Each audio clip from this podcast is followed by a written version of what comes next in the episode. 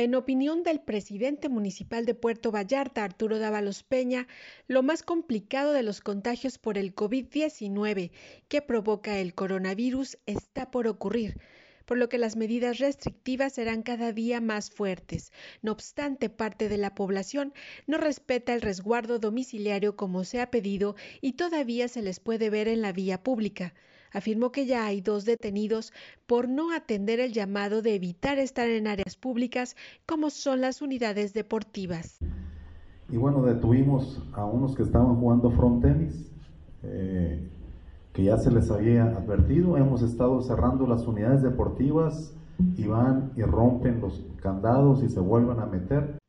Dávalos Peña señaló que hace recorridos por la ciudad y constató que en la zona urbana del municipio las personas no se protegen y citó el caso de La Lija, donde un grupo de personas tomaban clases de zumba y se procedió con la policía municipal a retirarlos. No obstante, dijo que no hay forma de obligarlos porque el gobierno federal no ha decretado la etapa 3.